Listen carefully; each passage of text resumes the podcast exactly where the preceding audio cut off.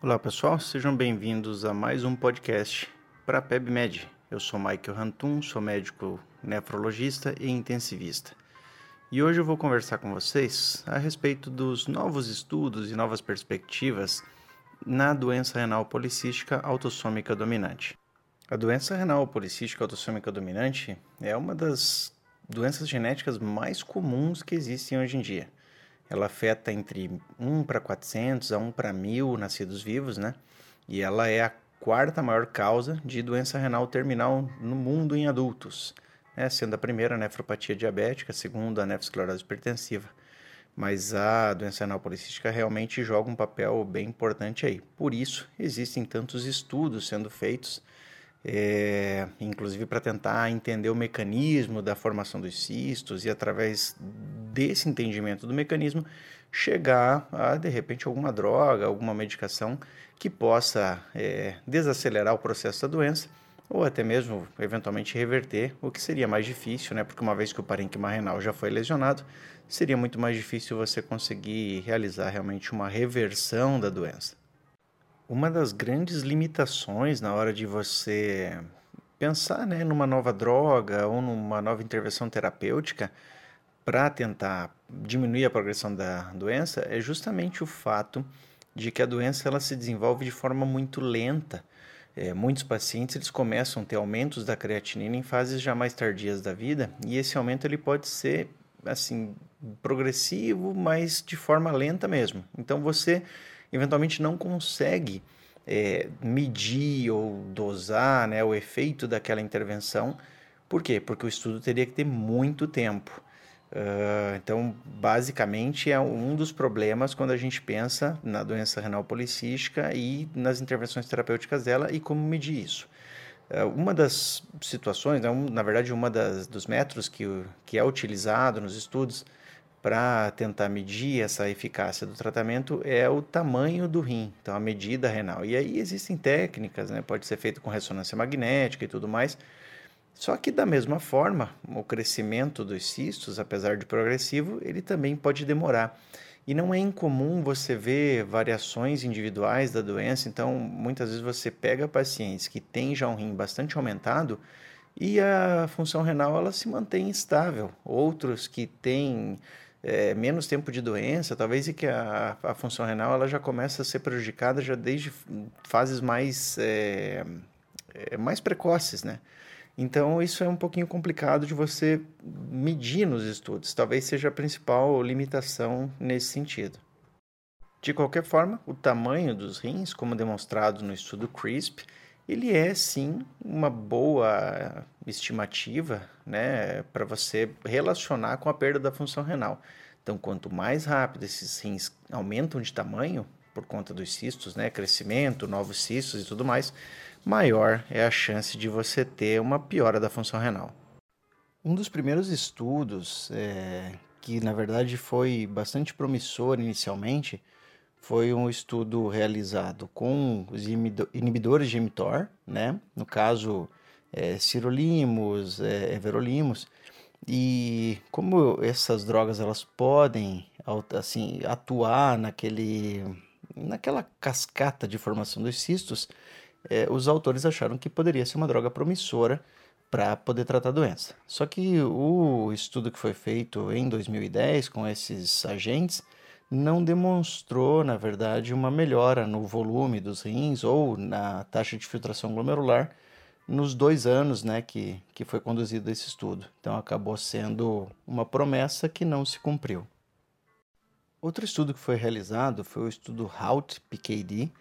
Ele foi um estudo que durou de 2006 a 2014 e basicamente o que esse estudo tentava mostrar é se você baixar a pressão arterial desses pacientes para alvos é, menores né, do que os alvos terapêuticos normais, ou seja, você manter uma pressão mais baixa, se isso afetaria de alguma forma na evolução da doença.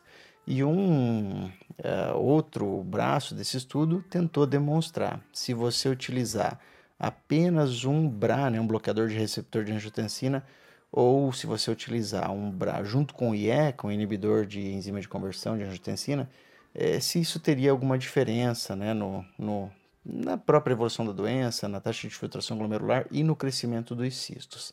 Bom, o que, que esse estudo demonstrou? Eles mostraram que uma pressão mais baixa, né? Então, é, realmente assim, uma pressão que variou no estudo ali entre 95 por 60 a 110 por 75, ela, os, os pacientes nesse grupo, eles tiveram realmente um crescimento menor dos cistos, porém, inicialmente, uma boa parte deles teve uma piora da creatinina, provavelmente por conta dessa adaptação, né, do fluxo glomerular ali, por conta da hipotensão. É, teve mais é, efeitos colaterais no sentido de tontura, né, mal-estar, que os pacientes obviamente iam ter por conta da pressão mais baixa. É, Mostrou-se que a albuminúria diminuiu nesses pacientes né, que tinham a pressão mais baixa e que a massa do ventrículo esquerdo, né, o índice de, de massa ventricular esquerda também foi menor nesses pacientes. Uh, no outro braço do estudo, o que eles tentaram demonstrar então é se a associação de lisinopril com telmisartana seria melhor do que só lisinopril mais placebo. Não teve diferença nos dois grupos e uma coisa interessante foi que o grupo IECA mais BRA não demonstrou um aumento da hipercalemia, diferente né, de outros estudos que a gente tem, o clássico on target, que realmente mostrava né, essa, esse aumento de hipercalemia e piora da função renal nos pacientes que utilizavam as duas drogas. A lição que esse estudo deixa é que você fazer um controle pressórico adequado no paciente, eventualmente até levar esse paciente para uma, uma pressão um pouco mais baixa do que é o alvo normal, você pode sim beneficiar ele no longo prazo, então que ele pode ter uma diminuição no crescimento dos cistos. Um dos estudos mais badalados e comentados nesse sentido, né, para tratamento de doença renal policística, foi o estudo Tempo. No estudo Tempo, eles utilizaram uma droga que, na verdade, não foi criada para esse fim, foi uma droga criada para tratar SIAD, né, síndrome de excreção inapropriada de hormônio antidiurético, para você tratar a hiponatremia desses pacientes, que, foi, que é o tolvaptan. Então foi utilizado o tolvaptan, um antagonista aí de receptores de vasopressina V2, e durante três anos eles acompanharam esses pacientes e mediam o tamanho do rim, né, para ver o crescimento dos cistos, e também mediam a taxa de filtração glomerular. O grupo que utilizou o tolvaptan, realmente ele teve uma, um menor crescimento né, dos rins e teve uma menor queda da taxa de filtração glomerular durante os três anos do estudo. Uh, alguns problemas que eu vejo nesse estudo tempo é justamente o, a duração dele, que são três anos apenas. Então, muitas vezes não dá tempo de você chegar né, num resultado final. Você pode até ver que reduziu a velocidade de crescimento dos cistos, que reduziu a queda da taxa de filtração glomerular, Porém, você não sabe se no longo prazo isso vai continuar dessa forma. Bom, eles fizeram um follow-up adicional de dois anos e eles confirmaram aquela o mesmo, a mesma coisa que eles tinham visto no começo do estudo. Ou seja, os pacientes continuaram com essa progressão mais lenta da doença. Uh, inicialmente, o Tovaptan foi aprovado para ser utilizado para doença renal policística, se eu não me engano, na Europa, no Canadá, até no Japão, mas nos Estados Unidos ele ainda não tinha sido aprovado. Posteriormente, uh, houve mais um estudo, que foi o um estudo chamado Reprise, né? que esse estudo, basicamente, o que ele fez foi tentar replicar a evidência né, que o estudo Tempo apresentou. Então, eles queriam ver se um novo estudo continuaria né, ou replicaria aqueles achados do estudo anterior. Eles usaram, inclusive, é, estudaram pacientes com uma taxa de filtração glomerular menor e eles, no estudo Reprise, foi um estudo que durou dois anos. Na verdade, ele foi é, publicado no final de 2017 ele esse estudo ele acabou mostrando que sim, que eles conseguiam replicar aquele primeiro resultado do estudo tempo.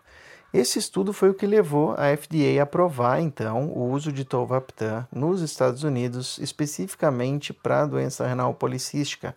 Quando você falava de tolvaptan antes, você não tinha essa indicação, né, aprovada pela FDA e a partir de então começou-se a, a utilizar para isso. Minha opinião como especialista é que a gente sempre tem que ter um certo cuidado, né? Porque você tem sim hoje uma droga que está aprovada para uso, é, que demonstra que o crescimento dos cistos vai ser mais lento e que a queda de, da filtração glomerular, glomerular aparentemente é mais lenta e pode se manter no longo prazo, porém a gente não tem ainda evidências para dizer que isso vai reduzir a mortalidade e que vai reduzir a incidência de pacientes indo para diálise ou para um transplante renal, que no final das contas é o que a gente quer saber e é o que a gente espera do uso do medicamento. Então, é uma promessa uh, aí pro, pro, né, que está já sendo utilizada, né? E que acredito que nos próximos anos nós vamos ter essa resposta, se ele realmente é um medicamento que vai mudar o desfecho ou não. Certo, pessoal? Então esse foi o podcast de hoje falando sobre doença renal policística. Espero que vocês tenham gostado.